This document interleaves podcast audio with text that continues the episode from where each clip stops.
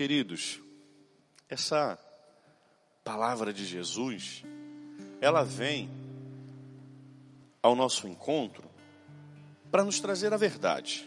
Obrigado, filho. Ela vem ao nosso encontro para nos trazer a verdade. E Ele é a verdade. Como Ele próprio diz: Eu sou o caminho, a verdade e a vida. A palavra de Jesus, não julgueis, não significa que Ele está dizendo viva de qualquer jeito. Ou cada um é dono da sua verdade. Não é nada disso. Porque hoje é dessa forma que o mundo pega o Evangelho. Quem é você para me julgar? Ou Deus não me julga. Ou Deus me ama e me conhece. E por isso não me julga. Isso é uma grande inverdade. Isso é mentira. Para ser honesto e claro aqui. Quando o Senhor diz aqui na palavra, não julgueis e não sereis julgados, Ele está dizendo assim: não queira estar no meu lugar.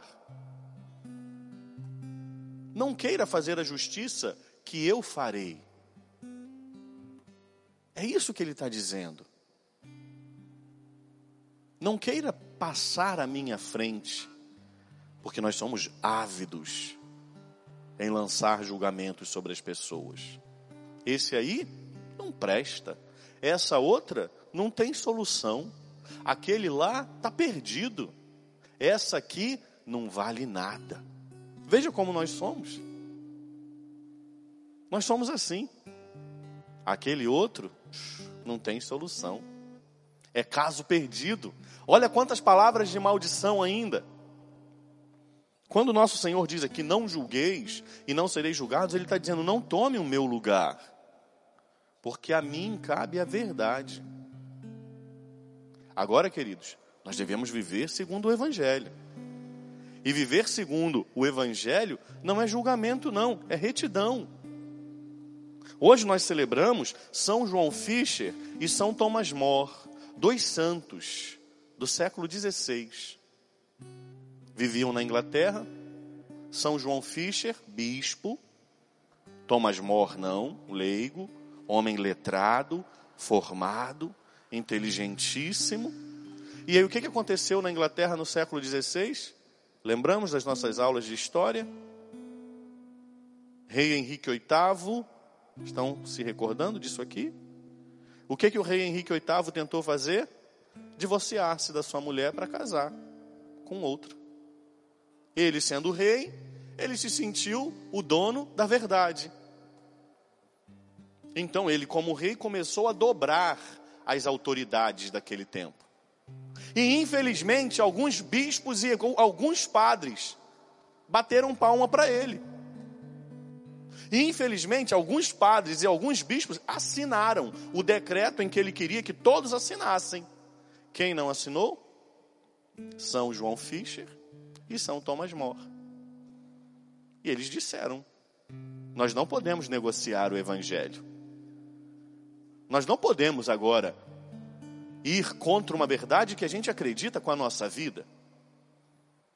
Quais foram os que saíram santos dessa história? São João Fischer e São Thomas More. Permaneceram na verdade. Se fosse nos tempos de hoje, meu Deus do céu. Se naquele tempo eles já foram e sofreram, nos tempos de hoje eles seriam taxados de tudo. Preconceituosos, intolerantes, discurso de ódio, não aceitam o amor contrário à felicidade das pessoas. E não tem nada a ver. Eles só se mantiveram diante do Evangelho. Eles não estavam julgando ninguém. Eles não lançaram sobre o rei e sobre a concubina dele palavras de maldição, não. Eles só disseram: Nós não iremos contra o evangelho que nós acreditamos com a nossa vida. E permaneceram firmes na verdade. Muito cuidado, porque hoje esse versículo de Nosso Senhor, que é santo, eu não estou falando mal da palavra, não. A palavra é santa. Mas infelizmente, essas palavras de Jesus, elas são usadas como uma forma de cala a boca e não diga nada. Quem é você para me julgar? Nem Deus me julga. Ainda não. Se ninguém te disse isso, eu estou te dizendo. Ainda não, porque não é o tempo. Mas quando ele voltar, ele vai trazer para perto: Vinde benditos de meu Pai, ou afasta-te de mim, não vos conheço. Senhor, mas onde está o seu amor? Está na justiça. Por que o Senhor me julga? Não estou te julgando, eu estou te amando. Só que o amor do Senhor é justo. Nossa, padre, que pregação dura. Não, eu só estou sendo verdadeiro, segundo o Evangelho. O não julgueis de Jesus aqui é não tome o meu lugar e não declare ninguém condenado ao inferno, porque eu que sou o Senhor de todas as coisas. Agora, se me permitem, vou fazer aqui uma pequenina distinção para que a gente consiga tocar a nossa vida. Padre, o que é julgamento? É quando a gente lança sobre o outro uma sentença que não não devemos. Quando a gente fala sem sem conhecimento de causa. A internet hoje é um grande, grande tribunal. É interessante, juízes de causas desconhecidas. As pessoas lançam julgamentos. É impressionante. Nesse tempo de quarentena, o quanto nós, sacerdotes e bispos, fomos julgados. Homens sem fé. Eu fui, eu fui chamado de homem sem fé. O nosso cardeal foi tratado como um homem que não acredita em Deus. Um cardeal. Isso é julgamento, entende? Não conhecem as nossas causas.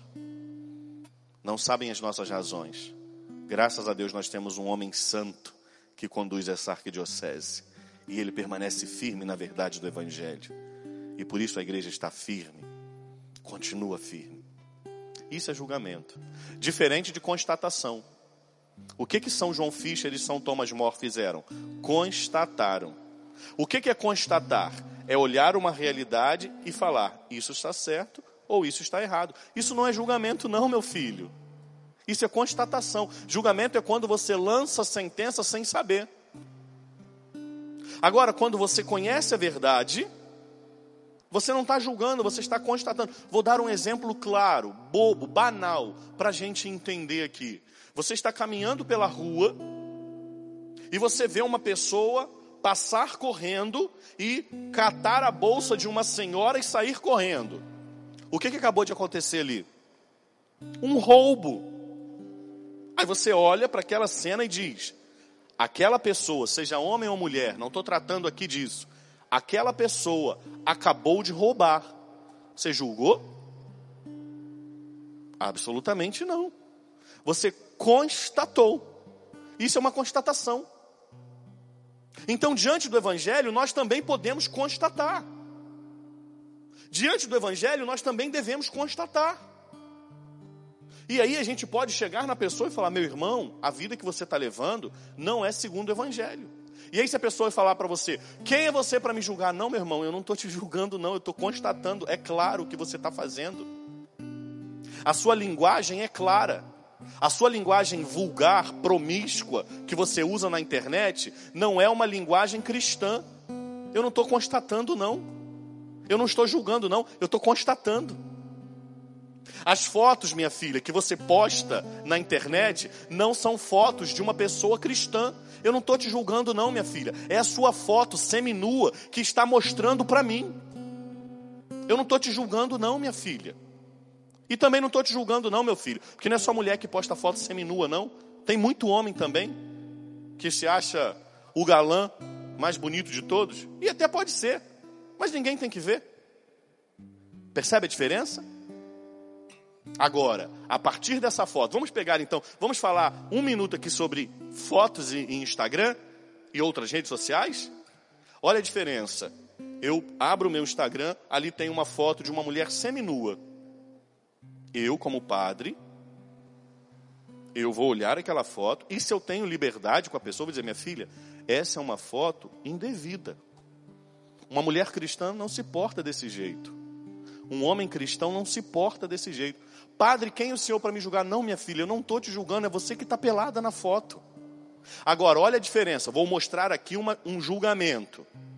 Eu abro meu Instagram e ali eu vejo a foto de alguém seminu, de uma mulher seminua, de um homem seminu, e aí eu começo a pensar, não vale nada. Ó, eu começo a pensar assim, ó, essa menina aqui não presta. Esse rapaz aqui, falso. O que, que ele está fazendo na igreja? Ó, julgamento. A partir de uma realidade, eu estou indo além. Isso é julgamento. Agora, dizer para uma mulher e para um homem seminu, você não está vestido de forma modesta. Isso não é julgamento. Padre, por que o senhor entrou nesse viés? Porque, infelizmente, hoje essa palavra de nosso Senhor Jesus Cristo, ela é usada como um cala-boca. Você não pode dizer o que eu posso e o que eu devo. E eu não estou falando só de mim como padre, não. Estou falando da, da comunidade cristã. Hoje, hoje os cristãos, eles estão frágeis. São João Fischer e São Tomás More foram ao extremo, porque permaneceram fiéis à verdade. Hoje você chama um cristão e diz assim: meu filho, não pode ser assim. Ai, eu vou embora, eu não volto mais nessa igreja, porque o padre não me ama. Ô oh, meu filho, eu te amo tanto que eu estou tentando te trazer para o caminho de nosso Senhor. Ô oh, minha filha, eu te amo tanto que eu estou tentando te trazer para o caminho de nosso Senhor. Se eu não te amasse, eu te largava, perdida e perdido, achando que você está certo. E eu digo isso não é porque eu sou o, a, a palmatória do mundo, não. Porque, como sacerdote, existem pessoas que vêm até mim e me colocam no caminho de Jesus também. Não pensa que eu já estou todo certinho. Claro que não. É evidente que não. Nós devemos obediência e o padre deve obediência. Agora, que nós não devemos tomar o lugar de Jesus, mas isso não. Claro que não, é evidente que não. E quando você porventura for fazer uma uma correção, né, como a gente chama de correção fraterna, comece com amor. Não comece com a mão pesada, não. Jesus ele nunca começou assim. Jesus ele sempre agiu com misericórdia. Quando ele chega lá e jogam aquela mulher aos pés dele, Jesus não olha para ela e fala assim: adúltera, pecadora. Em silêncio, Jesus desce, escreve no chão. Depois o Senhor diz: Quem não tem aqui pecado pode atirar a pedra. E depois que todo mundo vai embora, ele diz: Minha filha, onde estão os que te condenavam? E ela diz: Não estão mais. Ele diz: E nem eu te condeno. Mas ele não para aqui. Agora ele vai e exorta. Ele vai e corrige. Então, minha filha, vai. Mas não peca mais, não. Olha que bonito. Entra o amor a justiça e a misericórdia. Que também tenhamos a coragem de agir como Jesus, com amor, com justiça e com misericórdia. Louvado seja nosso Senhor Jesus Cristo.